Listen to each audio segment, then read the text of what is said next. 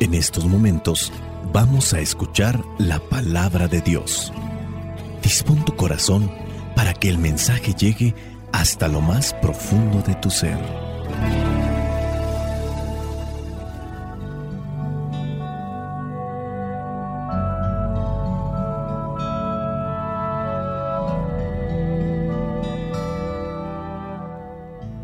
El Evangelio que la Iglesia nos presenta para el día de hoy, en el que se recuerda a los santos inocentes mártires, corresponde a Mateo, capítulo 2, versículos del 13 al 18.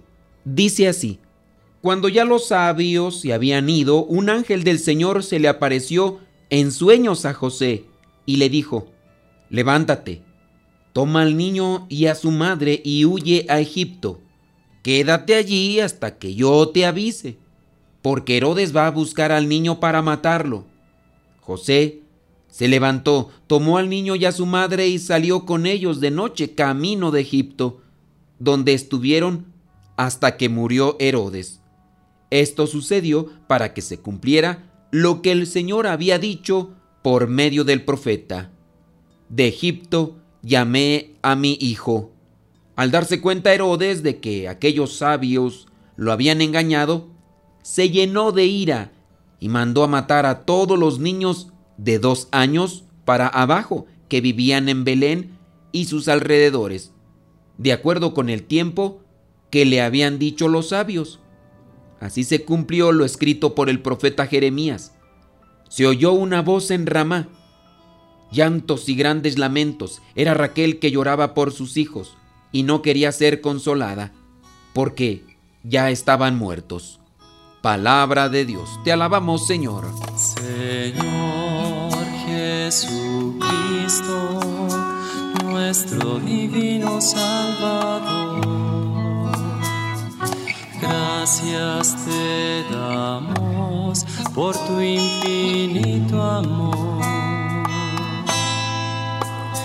Te escuchamos en la palabra, te recibimos y adoramos en la Eucaristía, te servimos en los hermanos.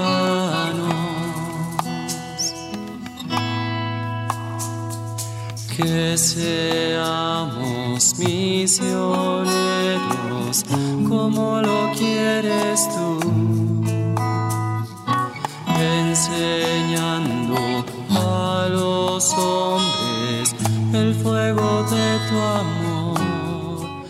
Cuando nos detenemos en los pasajes como el que nos presenta el Evangelio el día de hoy y nos ponemos a pensar, sabemos que no todo sucedió en una sola noche. Es decir, el niño Jesús nació en un portal, en un lugar donde cuidaban los animalitos. Después llegaron los que cuidaban sus animalitos, los pastorcillos, llegaron para adorar al Señor y también llegaron los sabios de Oriente, los reyes magos. Llegaron a este lugar de Belén, le dieron a conocer esto a Herodes y hoy la lectura nos presenta que mandó matar a los niños menores de dos años, conforme a los datos que los sabios de Oriente le habían dado, pues él más o menos pensaba que ya había pasado todo ese tiempo y por eso mandó asesinar a todos estos inocentes. Todo por ese temor, por ese miedo que sentía Herodes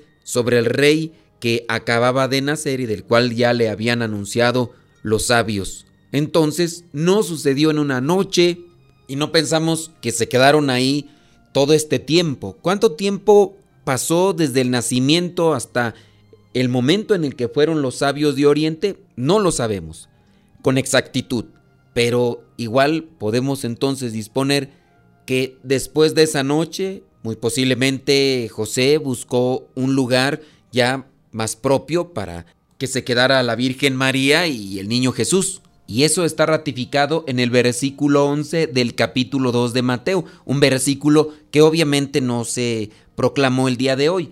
Ahí en el versículo 11 dice, luego entraron en la casa y vieron al niño con María, su madre, y arrodillándose le dieron homenaje.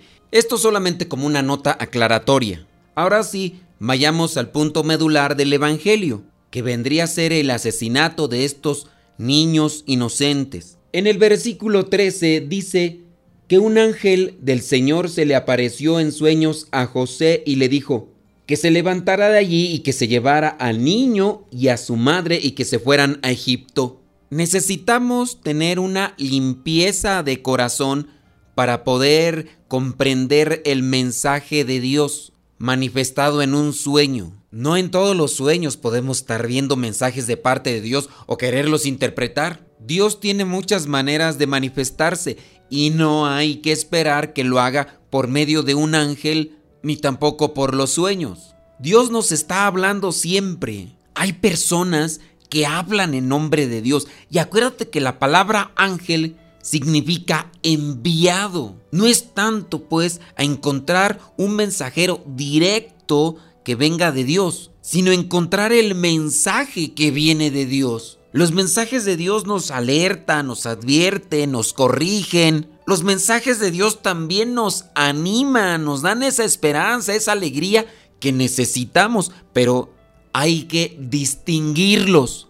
Y para poder distinguir los mensajes de Dios, más que tener un don especial para saberlo interpretar, necesitamos humildad. La humildad es una virtud que se trabaja ante la presencia de Dios y con la cual podemos recibir muchos dones, muchas virtudes, porque la humildad es la puerta por donde entran todas las demás virtudes. No necesito un don especial como en ocasiones aluden algunas personas que se sienten privilegiadas. Y que bien yo entiendo, hay dones especiales que Dios regala.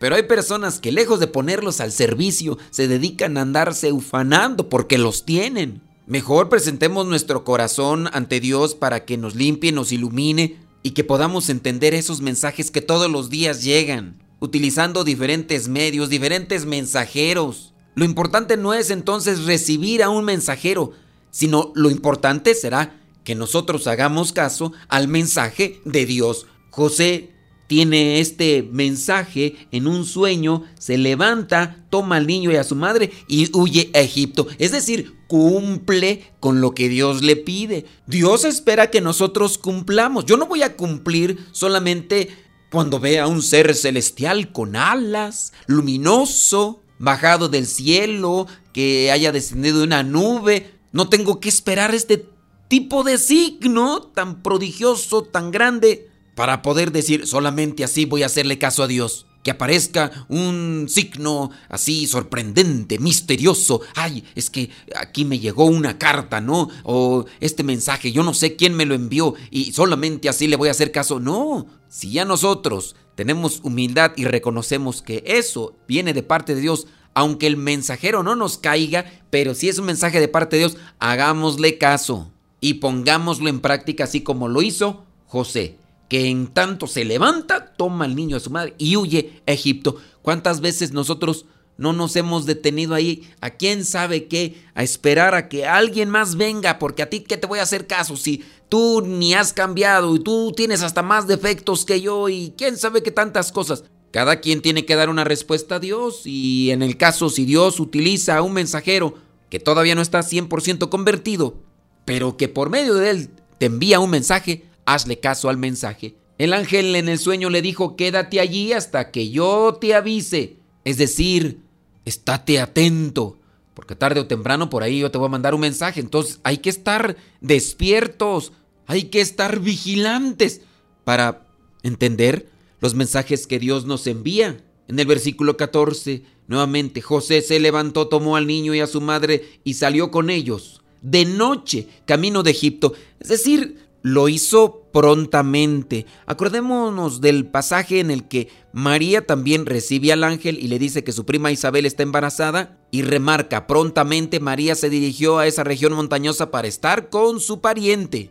Dentro de las cosas que Dios nos pide, hagámosla prontamente porque no sabemos si el día de mañana Capaz que Herodes viene a decir, uy, mejor me espero. Mañana que esté ya de día y podamos ver bien las cosas, analizarlo. No, pronto.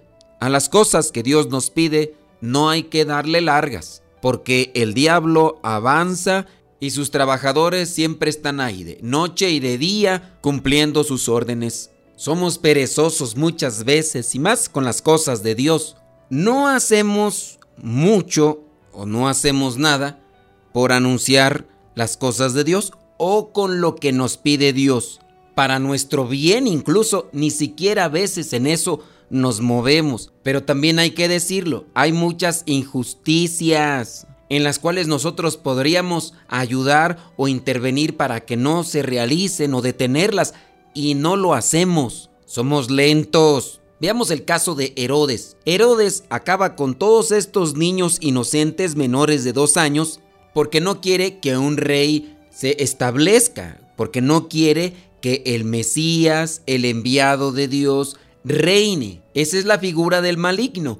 El maligno en este mundo no quiere que Dios reine en tu corazón, no quiere que reine en la familia, no quiere que reine en la sociedad. Entonces, el maligno estará haciendo muchas cosas para acabar con el reinado del Mesías, con el reinado de Dios. Aquí en su intención de acabar con el Mesías, mandó matar a los niños.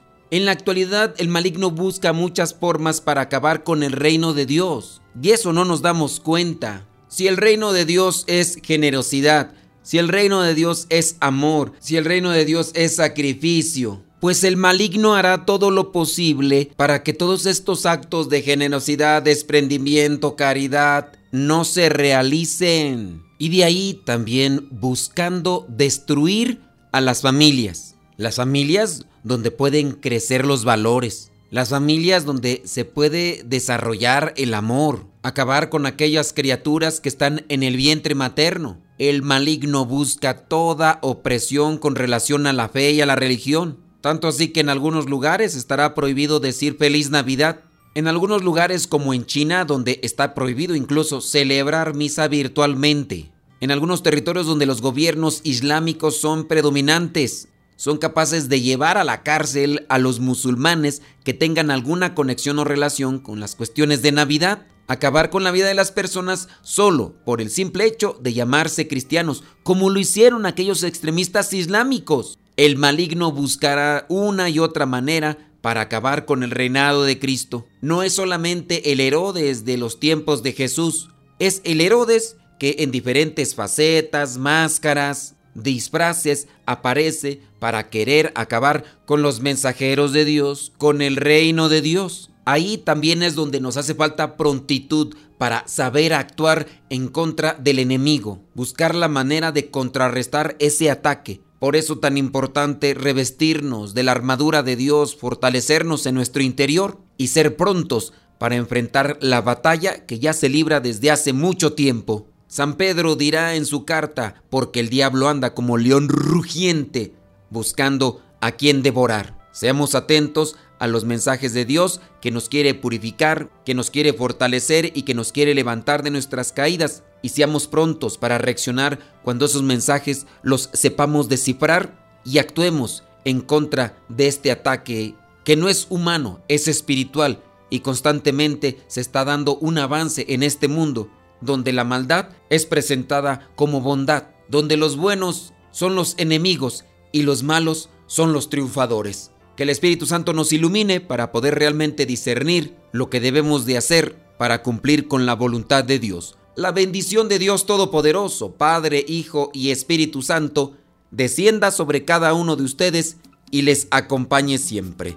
Soy el Padre Modesto Lule, de los misioneros servidores de la palabra vayamos a vivir el Evangelio. Lámpara es tu palabra para mis pasos, luz en mi sendero. Lámpara es tu palabra para mis pasos, luz en mi sendero. Luz, tu palabra es la luz.